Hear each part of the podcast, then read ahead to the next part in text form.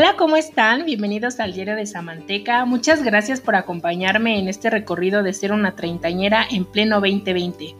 Hablemos de amor propio, de body positive, de autocuidado y por supuesto de feminismo. Comenzamos.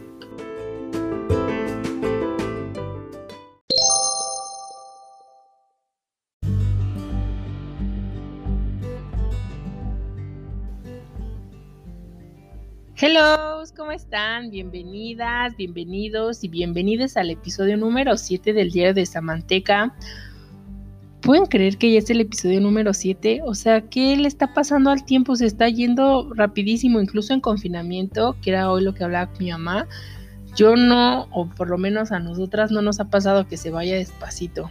No estoy ahí contando con palitos las semanas, porque no, se me ha ido muy rápido pero supongo que eso también es bueno. Em, también quiero agradecerles muchísimo porque han estado compartiendo el podcast en sus historias y en sus redes. De verdad que muchísimas gracias porque también eso ayuda a que seamos una comunidad más amplia. Entonces, gracias por el apoyo y por las porras. Y pues el episodio de hoy es uno de los episodios Mm, no está triste, porque no es, no es triste, pero a la vez es triste, es extraño. Bueno, ustedes me cuentan al final qué les pareció. Pero para mí es un tema un poco complicado, triste, porque en mi andar feminista ha sido como de las cosas que he dicho, pero, ay, qué tristeza, ¿no? Eh, ya, les presento este episodio, se llama, y estoy chasqueando mi mano, La naranja completa, baby. Y justamente vamos a hablar sobre el mito del amor romántico. Y bueno, pues yo ya les había contado en el primer episodio que pues toda la vida había estado enamorada de alguien. Como que ubico por etapas, divido mi vida, incluso creo que desde el kinder y luego en la primaria, y luego en la secundaria, y luego en la prepa, y luego en la universidad, y luego algo pasó y ya paró y ya no amo a nadie, pero este, como que siempre pues tenía esa idea de del amor, o sea, de que era algo maravilloso y especial, y sí lo es, ¿no? No crean que soy una margueta, así. Es bonito, ¿no? Pero, pero tenía así muy arraigadas esas ideas pues que nos habían presentado las películas, la televisión y, y, ahorita les voy a ir desmenuzando el tema. El chiste es que yo pues ya les también les había dicho que soy súper dramática y yo era de verdad una drama, o sea, era un, era un... ¿Quiénes escriben las novelas estas de Televisa? No sé, Carla Estrada, Mini Carlita Estrada o, o así andando, ¿no? Porque obviamente no las escribía, pero, pero estaba siempre sufriendo, o sea, yo era una, yo era una protagonista de novela en una novela que no existía, ¿no? Eh, fíjense que el otro día estaba analizando esto, que cuando a mí me gustaba alguien, como que tendía mucho a hacerme su mejor amiga, siempre, o sea, porque yo tenía esta idea gracias a todas las películas de Hilary Duff, gracias Hilary, donde quiera que estés, em, pues siempre pensaba como, ay, es que no importa, o sea, tú eres la mejor amiga de alguien y al final de la historia se va a dar cuenta que te ama. o sea, tenía esta, pues sí, esta creencia de que, de que yo me podía volver la incondicional y, y pues que algún día alguien iba a pues no sé, como a darse cuenta o esa persona a la que yo amaba incondicionalmente de la noche a la mañana se iba a dar cuenta que me amaba, ¿no? O sea, tipo de que me hacían un extreme makeover, que el único que creo que me van a hacer en algún momento de mi vida es en Mami Chula o ese programa de hoy porque estoy viendo hoy, discúlpenme, pero pero bueno, el, punto era ese, ¿no? O sea, como que sufría demasiado, siempre pensando que la recompensa valía la pena.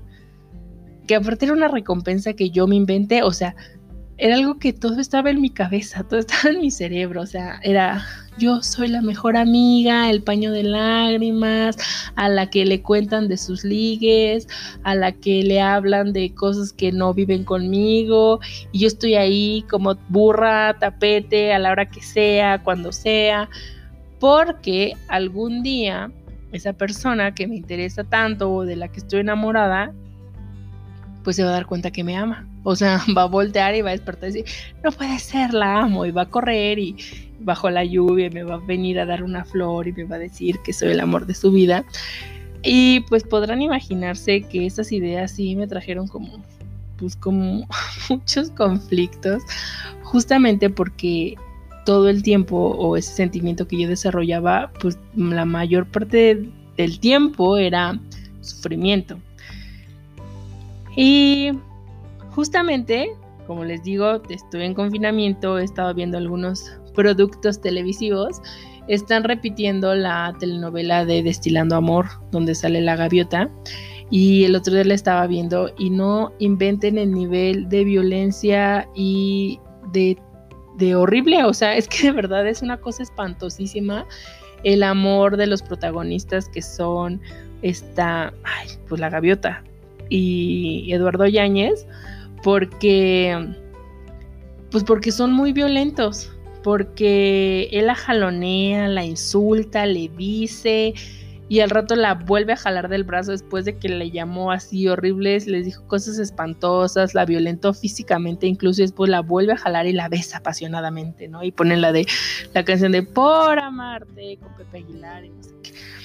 Y, y entonces como que, pues sí, me hace, me hace mucho pensar acerca de, de cómo todo esto que yo veía y todo esto que, que me presentaban lo fui absorbiendo hasta que entendí que el amar era sufrir. O sea, como que sí, en, en, mi caso, ¿no?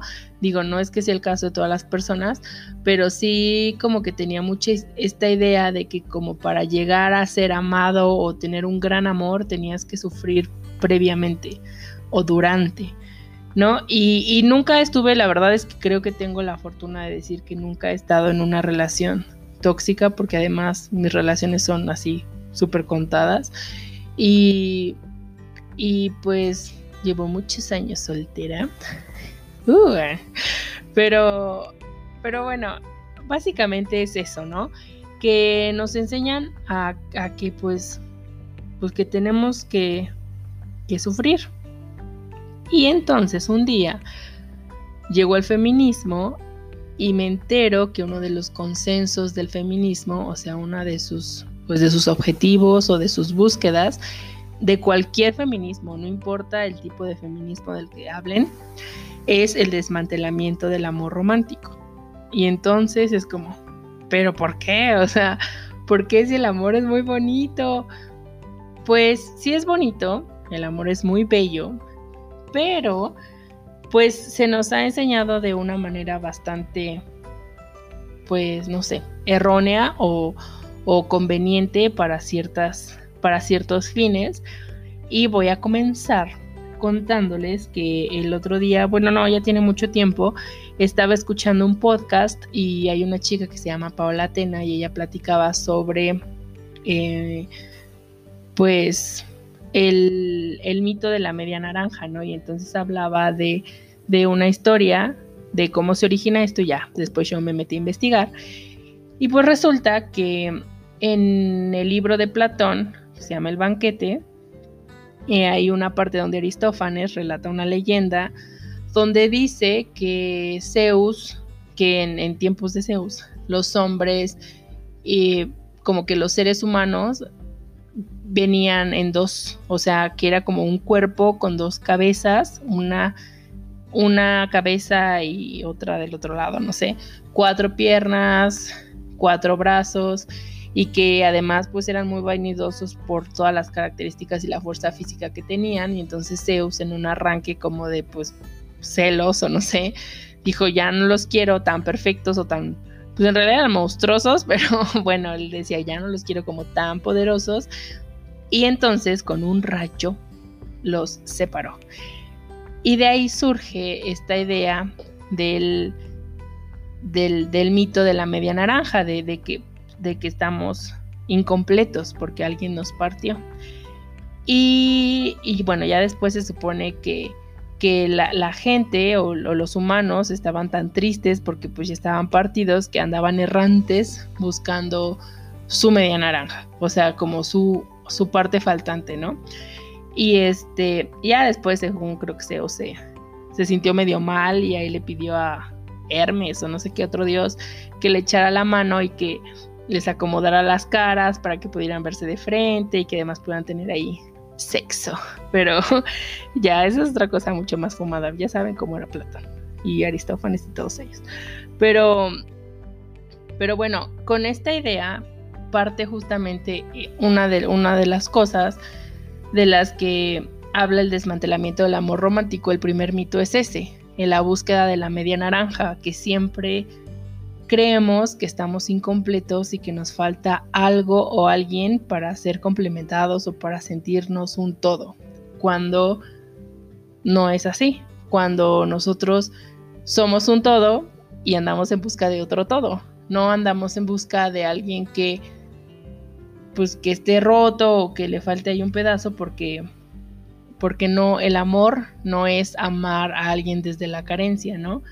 Que es eh, también otra cosa que, que dicen que muchas veces se confunde esto del amar porque nada más son proyecciones de las carencias que no tenemos. A lo mejor, digo, no soy psicóloga, pero quizás como pues me falta esto y entonces lo estoy buscando en otra persona. Sin embargo, es nuestra responsabilidad, nuestra tarea de cubrir esas carencias, no es la responsabilidad de la otra persona. Entonces, ese es uno de los mitos, el primer mito a trabajar en este desmantelamiento. Hay mucha hay teoría detrás de esto y, y sorpréndanse porque les voy a contar que, bueno, hay una referencia como, hay una española que se llama Coral Herrera, ella es una doctora en humanidades y se dedica a dar este tipo de conferencias y además hace, tiene libros y, y hace mucha investigación. Y y ella tiene como un laboratorio del amor y también ella es un referente feminista, pues, pues sí, de las, de las personas que hablan mucho sobre este rubro. Y hay ahí otros, hay un psicólogo social que se llama Carlos Yela, que también habla, habla sobre el amor romántico. Sin embargo, recientemente me enteré que, que hay gente, o sea, que había mujeres feministas desde tiempos de Flora Tristán, hay tiempos de frases como si la como si la conociéramos todos, no más bien que desde tiempos muy remotos, desde el 1800, eh, Flora Tristán, que es una feminista, empieza a hablar sobre esto, sobre estas ideas y estas concepciones que tenemos acerca del amor, del matrimonio, y después más adelante viene en 1923 otra feminista que se llama Alexandra Kolontai, que también empieza a desafiar estas reglas y estos consensos que se hacen en torno al amor y pues entonces esto no es nuevo. Ellas sientan desde ese tiempo estas teorías y ahorita, pues bueno, Coral Herrera agarra un poco de estas cosas para hablar sobre su propuesta o, del, del, amor romántico. Entre los otros mitos que hay, hay, y también les quiero decir por qué es como, pero ¿por qué es feminista? O sea, ¿por qué esto es feminista? Pues pues porque se van a dar cuenta que el amor romántico o estas ideas inevitablemente nos afectan primeramente a las mujeres. Eh, y empiezan a hablar de este desmantelamiento del amor romántico justamente porque es este amor y esta creencia de sufrimiento la que en la mayoría de, los casos se transforma en violencia. Y pues ahí está la parte compleja y y un poco de urgencia de que sepamos y de que si gustan lleven a la práctica un poco este desmantelamiento del amor romántico porque está muy ligado a las situaciones de violencia que viven las mujeres. Bueno, eh, otro de los mitos es acerca de, del príncipe y la princesa. Obviamente, pues príncipe y princesa pensamos evidentemente en, en las películas de Disney y siempre es pues no sé, esta idea de que hay un príncipe guapo, valiente, varonil, musculoso, aparte millonario, no sé, y va a venir a rescatar, va a rescatarte a ti, princesa, que eres frágil, miedosa, débil. Em, y, este, pues esta fórmula se repite en historias más modernas, por ejemplo, estaba pensando, había hecho mis, mis anotaciones aquí, pero pensaba mucho en esta película que, que vi algún, en algún momento que es viejita y que la vi con, creo que fue con mi hermana, em, que se llama Dirty Dancing. La vi porque vi otra película que se llama Estúpido y Loco Amor o Estúpido no sé qué. Y este... Y, entonces hay una parte donde hacen como una, eh, elevan a una de las chicas y este, y ella dice como, ah, la escena de Dirty Dancing. Entonces dije, voy a ver esa película porque pues no, nunca la he visto. Y la vi y está horrible. O sea, la verdad es que desde ese momento dije, no, esta película está bien horrible. O sea, el eh, Patrick Swayze trata horrible a la protagonista, que no me acuerdo cómo se llama, pero sé que es Patrick Swayze. Y la trata súper feo y le habla horrible. Y ella está toda como, pues sí, así como toda sumisa, pero a la vez rebelde con su familia. Ella se supone que es rica y él es pobre, pero él la salva de esta jaula y este como pues sí, en la que la tenían sus papás, o sea, si, si ustedes lo piensan, pues sigue siendo esta fórmula, ¿no? Un príncipe valiente o más aguerrido viene a rescatar a alguien que, que pues necesita de su apoyo, ¿no? Ya otras teorías como mucho más complejas y semióticas han dicho que, que incluso cuando él la levanta y que simula la libertad de la mujer y, que, y que es siempre sostenida por el hombre, o sea, entonces, bueno, no me voy a adentrar en esa porque además ni siquiera leí toda la, teoría, pero, pero siempre es esta idea, ¿no? Esta fórmula de príncipe maravilloso, eh, súper fuerte y que viene en rescate de alguien que está sufriendo. Y también pensé, tengo aquí otros ejemplos, por ejemplo, en Mujer Bonita, ¿no? que es también, o sea, una película que a mí me gustaba muchísimo porque decía, no inventes, o sea, yo algún día necesito conocer a un Richard Gere, o sea, esa es mi misión, para eso vine al mundo, porque quiero un Richard Gere que me pague la suite de no sé dónde y estar todo el día en el jacuzzi y ser preciosa y que me maquillen y me peinen. Pero la realidad es que no. Este, pues este hombre millonario y hermoso, eh, rescata a Julia Roberts, y digo rescata igual, estoy haciendo comillas con mis dedos, eh, la rescata de, de, este, de las calles y, la vuelve refinada y la salva y entonces, o sea, siempre es ella y en algunas escenas incluso él es violento, la insulta o la insultan como en el medio en el que está, pero pues porque ella es prostituta, ¿no? Y entonces necesita que alguien, eh, en este caso un hombre, la salve. Eh, pues no sé, también eh, veía la nueva Cenicienta, lo que yo les decía de las películas de Hilary Duff, es que además yo siempre era como que, tipo que eres como la nerd o el patito feo, o no sé, a la que todo el mundo trata mal y entonces de repente alguien llega y te dice como, te amo, ¿no? El jugador de, de americano, el, el coreback de, del americano de la escuela. Y este, y bueno, pensaba también en esta idea de la nueva Cenicienta, donde ella la humillan, y aparte el el guapísimo, este, ¿cómo se llama? El chat, Michael Murray. Eh, pues también, o sea, la trata súper feo y incluso cuando sabe quién es, como este amor que tenía ahí en el celular, que no sabe quién era, pues la sigue tratando mal y ya es hasta que, que llueve y entonces ella puede cantar su canción, que él se da cuenta que, que sí la ama, o sea, ¿no? Pero la rescata de su madrastra y no le da la fuerza y en fin, esta fórmula se repite una y otra y otra vez. Mm, incluso en esta película que a mí me gustaba muchísimo, y perdón que les esté arruinando sus películas, espero que no les esté arruinando sus películas, pero traté de hacer esta lista corta, Diario de una Pasión. O sea, me duele muchísimo y me rompe el corazón que Ryan Gosling no sea lo que yo creí que era, pero la realidad es que sigue siendo esta misma idea que tenían una relación bastante violenta, eran muy jóvenes y él como que es medio chantajes y, y al final como que la salvaba, ¿no? O sea, era como su escape de esta vida privilegiada, enjaulada, que la obligaba a casarse con alguien más, pero, pero bueno, todas estas películas tienen pues se, refuerzan en esta idea del príncipe princesa, esta, pues sí, esta fórmula, ¿no? De que hay siempre alguien que necesita ser rescatado por otra persona, una mujer rescatada por un hombre normalmente, y, y pues entonces lo que hacen es que uno asuma que el sufrimiento es parte normal y natural en las relaciones, o sea, porque pues todos sufren antes de poder llegar a ser felices. ¿Y qué creen? Que no es así. No tienes por qué sufrir porque pues una relación no se sufre, el amor no es para sufrir. Y entonces me acordé de algunas frases que de repente como que la gente dice de manera muy común como los que más pelean son los que más se desean. O sea, como que pelean tanto que es esta pasión arrebatada, pero, o sea, no, si pelean, perdón, es violencia, o sea, se están peleando, ¿no? Eso no es bonito, eso no es satisfactorio, eso no es armónico, o sea, eso está de la popó, perdón, pero es real.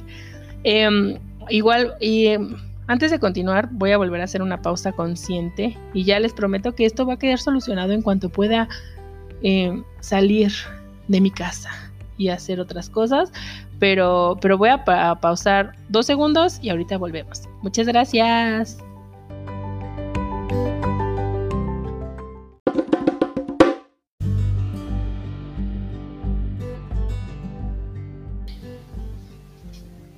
Mm, ya volví, muchas gracias por esperar. Eh, estábamos en la parte de las frases y, por ejemplo, también hay otra que dice que quien te quiere bien te hará llorar. Eh, yo creo que pues, pues no, o sea, es una frase que incluso escuché como, como en mi círculo cercano, como, bueno, pues es que quien te quiere bien te hará llorar porque pues hay que sufrir, pero la realidad es que no no es así. El amor es justamente algo bonito. El amor no se tiene que sufrir, el amor no se tiene que padecer. Porque, pues imagínense, y, sobre todo las personas que van iniciando una relación o, sí, que van iniciando y entonces de repente al mes o a los dos meses entran en estas como relaciones tormentosas de llanto, de sufrimiento, de, pues eso no es amor. Eh, no, y no, no está justificado y quien te quiere definitivamente no te va a hacer llorar. Ya, obviamente, pues sí tenemos que tener en cuenta que no todo es perfecto y que no todos son miel sobre hojuelas y todo, pero siempre hay como esa parte de la comunicación y los consensos y el que las personas pues estén dispuestas a trabajar y cuando esto se vuelve muy repetitivo entonces ya hay, un problema que hay, hay habría que, atacar. Em, también hablan del mito del emparejamiento de forma tradicional, o sea que hay otras formas posibles de amar y, que también como que cada quien tiene el derecho a ir marcando como sus propias reglas en cuanto a cómo quiere vivir su amor con eh, en pareja si es que él desea ser en pareja o si es que desea que sean tres, el poliamor o como sea que haya tomado la decisión, pero pues que, que no, o sea, que finalmente es libre de hacerlo, ¿no? Em, también hablan de el mito de los celos. Creo yo que esta es como una parte pues como bien arraigada en, el, en, nuestra, en nuestra sociedad mexicana el tema de los celos es, pues es todo un tema, porque hay una frase igual, si no te cela no te ama. Y yo he conocido muchas mujeres que de pronto es como, ay, pues es que a mí me gustaría que pues, me celara un poquito más, como que eso me haría sentir, em, pues como que me quiere, ¿no? Y, y eso definitivamente no, porque los celos nunca son o sea, no son una manifestación de amor en ninguna forma. Los celos son una manifestación de inseguridad y una manifestación de cosas, eh, pues, feas. Este, no. Y ese es un mito, o sea, de verdad que es como, eh, ay, es que es súper celosa, es que, ay, es, es bien celosa, es que no sé qué, o sea, creo que, que definitivamente es uno de los puntos que tendríamos que trabajar porque los celos llevan a cosas terribles y Incluso ustedes saben, y si no saben les cuento, que, que las mujeres y las feministas han marchado y han luchado por este cambio y este reconocimiento de el asesinato de una mujer. Antes no era catalogado como eh, feminicidio porque el primer, eh, pues sí, la primera idea era como el crimen pasional. Era, es que es un crimen pasional porque pues se enceló demasiado o siempre están estos como le encontró en la cama con otro hombre y pues no pudo, le dio un arranque de celos y la mató. O sea, estamos hablando de, de, violencia llevada a su máximo punto y, y, bueno, con, el, con lo del feminismo y estas personas, estas mujeres que han, han pues abogado por todos estos cambios, después ya no fue crimen pasional y se convirtió en femicidio como todavía en algunos países de América Latina sigue siendo llamado. Y el México, igual ya les había comentado de esta feminista Marcela Lagarde, logra cambiar el término a que sea feminicidio y en este en esta diferencia entre femicidio y feminicidio está mucho la injerencia que tiene el Estado y la protección que se les da a las mujeres, más bien la no protección y la falta de protocolos que, tienen los asesinatos de mujeres. Pero, pero justamente es eso, o sea, hay muchísimas, eh, hay muchísimos asesinatos, hay muchísima violencia física, hay muchísima violencia verbal justificada en los celos. Y a lo mejor en un inicio es como, ay, qué bonito, pues es que ya se puso celoso. Pero empezamos a alimentar esta avalancha gigante y a ratos son, eh, pues, algo que no podemos controlar. Entonces sí hay que como que como que tener muy en cuenta esto. Yo lo que lo que pensaba no es como, ay, ya nunca me voy a poder enamorar. No, más bien mantente vigilado, vigilante, o sea, está muy consciente de las cosas justamente para, para evitar llegar a, otras situaciones, ¿no? Háblalo, se puede platicar y, y que también empecemos a romper estas ideas, porque eso definitivamente, lo de los celos, se los firmo no, no es cierto, yo no se los puedo firmar porque no tengo esa autoridad, pero, pero la gente que lo ha estudiado les podría afirmar que los celos es algo cultural, que, que crecimos con esa idea y que eso no tiene nada que ver, que no están basados ni vienen del amor. Em, y bueno, es otro de los puntos, ¿no? Eh, el otro punto también es muy importante que tiene con el mito de la omnipotencia, es decir, que el amor todo lo puede. O sea, muchas veces nos quedamos en relaciones o, estamos esperando siempre que el amor todo lo puede. Al final el amor triunfa, ¿no? O el amor transforma. Sí, el amor la verdad es una energía que es muy bella y muy hermosa, pero no podemos estar dejándole todo al amor, ¿no? O sea, pensar que el amor va a poder que algún día mi pareja, hablando de, de emparejamiento o, mi poliamor, mi grupo poliamoroso, este, no, pues, pues no, o sea, al final de cuentas no transforma a las personas. O sea, sí, sí cuando, hay cuando es de manera, de manera voluntaria, pero justamente va pegado al tema de los celos, que a veces creemos como que el amor al final va a triunfar o que hay que resistir cosas incluso muy violentas o, o situaciones muy desagradables porque al final el amor va a triunfar y esa persona se va a dar cuenta o quien esté violentando que, que pues en algún punto pues ya, ¿no? El amor, ¿no? Transformó, el amor hizo que esto cambiara y es esta idea y esta espera que no tenemos que estar pasando porque eso no es amor.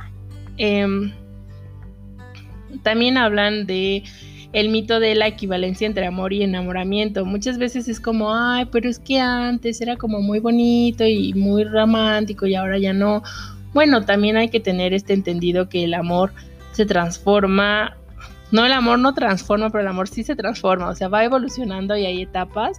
E incluso las personas que se han dedicado también a esta parte de la programación neurolingüística y a cómo funciona el cerebro en relación con estos temas, hablan mucho de que llega un punto en el que enamoramiento y estos como arrebatos o esta como mariposita en el estómago y todo, pues bueno, pues se va transformando conforme pasa el tiempo y dan paso a un sentimiento mucho más fuerte que es el amor y a veces como como esta búsqueda de siempre estar en el periodo de enamoramiento, que es como el periodo más bonito, eh, pues también hay como, pues como mucha frustración y mucha decepción también en esa, en esa parte. Em, bueno, lo, tanto Coral Herrera como Carlos Yela, pues les digo como que retan un poco y, y una de las premisas de Coral Herrera justamente es que lo romántico es político, es decir, que tenemos que, que, pues hablar de esto, que no se mantiene como solamente a nivel privado, sino que hay que estar hablando de cómo vivimos este, pues este romance, ¿no? cómo, cómo se vive este amor, justamente para, para trabajar estos temas y evitar, eh, pues erradicar la violencia en contra principalmente de las mujeres. Em, y bueno, ellos dos les decía como que, que hablan un poco del libre albedrío, como si realmente amas así porque porque así te nació de tus sentimientos o si, de, o, si más bien es como que amas como amas porque cultural y socialmente te han enseñado que así es el amor y entonces justamente ahí es donde nos tenemos que mantener pues, pues muy vigilantes. Em, el fin de semana eh, conocí a una feminista que se llama Bell Hooks. Bueno, no la conocí en persona, pero bueno, supe de su existencia. Y la verdad es que habla sobre el amor romántico de una manera pues muy padre porque ella también habla como de cómo nos relacionamos en el amor y solamente que vamos llenando huecos y carencias que vamos teniendo y, y que pues al final justificamos ciertas cosas porque creemos que en el momento en el que, que no las justifiquemos vamos a perder esto que ya habíamos llenado, ¿no? Y entonces dice que el amor y el, abuso no puede coexistir, es decir, no puede, o sea, si tú amas a alguien, no hay abuso. Y si hay abuso, no es amor. Entonces, está, está pues así muy claro y muy conciso. Si tú de verdad amas a alguien, no vas a abusar ni vas a ser abusada y de, pues viceversa, ¿no? Eh, algo también que propone muy, muy padre es como que, que que yo nunca había pensado esto, dice como la falta de, definición del amor hace que cada, cada, persona entienda el amor como, pues como entre lo que ve, entre lo que ve, entre lo que cree y todo, pero entonces limita un poco que sepamos como qué es amor y qué no, ¿no? A veces es, y me ha tocado como amigas, que es como, es que no inventes, o sea, yo pues no, sabía qué era el amor hasta que lo conocí. Entonces ellas habían creído estar enamoradas muchas otras veces en otras relaciones y hasta que conocen a alguien, si es que lo conocen o hasta que, eh, pues no sé, llega otra persona o como sea la circunstancia y se dan cuenta que lo que habían vivido no era amor. Y entonces es cuando dicen, no inventes, creo que entonces yo nunca había estado enamorada o nunca había vivido en una relación de amor porque lo que yo viví no era amor. Y bueno, es justamente también lo que Bell Hooks dice, como pues estaría bien que sí se empezara a hablar y que se le quitara un poco este velo de misterio y todo al amor para empezar a normalizar y a, crear un concepto y que la gente también sepa qué es el amor, porque para mí es una cosa y para la otra persona son el amor es celar, el amor es esto, el amor es violento, el amor es agresivo, o sea, y obviamente te lo pinta con tono de poeta y pues tú dices, ah, pues a lo mejor sí, y después te das cuenta que no, o sea, el amor no es eso, ¿no? Em, pero, bueno, eh, lo que yo les decía, y esta parte es como, como solamente estar siempre pendientes y siempre, eh, pues mantenernos vigilantes no solo de nosotros mismos, sino de nuestras personas cercanas, que lo que estén viviendo sea amor y, no otra cosa, y también saber que pues el amor tiene una duración. Eh, el amor dura hasta que es satisfactorio.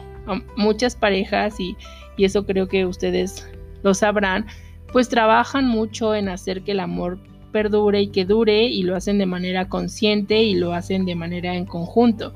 Pero hay otras veces que nos aferramos tanto a que el amor tiene que ser grande y que tiene que ser infinito que no nos damos cuenta que el amor ya no está ahí y entonces se transforman en relaciones también violentas. El amor tiene un tiempo de expiración y si, si va, algunas duran más, algunos duran menos, otros durarán para toda la vida, en algunos casos no lo sé, pero, pero justamente es esta idea de que, bueno, en el momento en el que el amor deja de ser satisfactorio, en ese momento ya no es amor y, y pues ni modo, ¿no?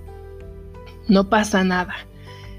Eh, pues sí, o sea, en, conclusión es eso, no pasa nada y no pasa nada porque tú no eres una persona que cuando pierdes o cuando terminas una relación, no te estás perdiendo, no se está yendo a la mitad, no es que tenemos todas estas frases y todas estas ideas de que se, se va a la mitad de mi alma y la mitad de mi vida, pues no, toda tu vida eres tú y no necesitas a nadie más.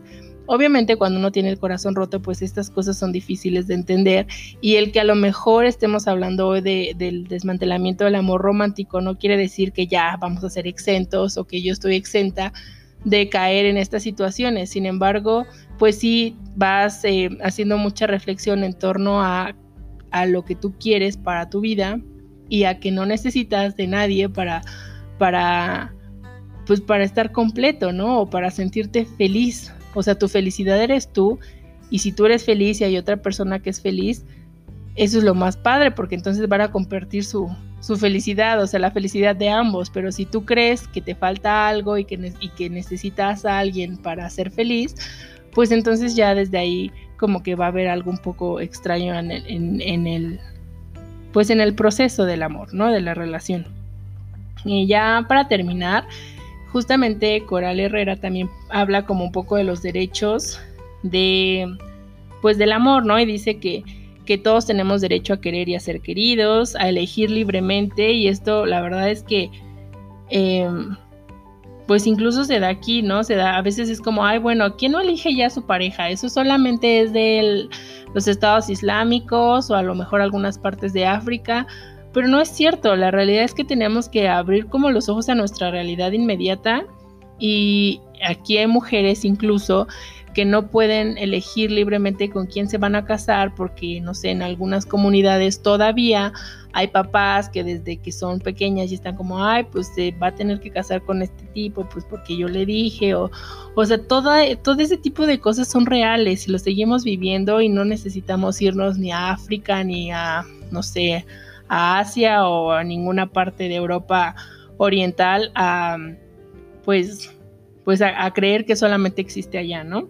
También dice que tenemos derecho a elegir la soltería, quien quiere estar soltero y quien quiera disfrutarlo y que aprendan a que, son que son un todo, que son la naranja completa, pues eso también es parte de nuestros derechos.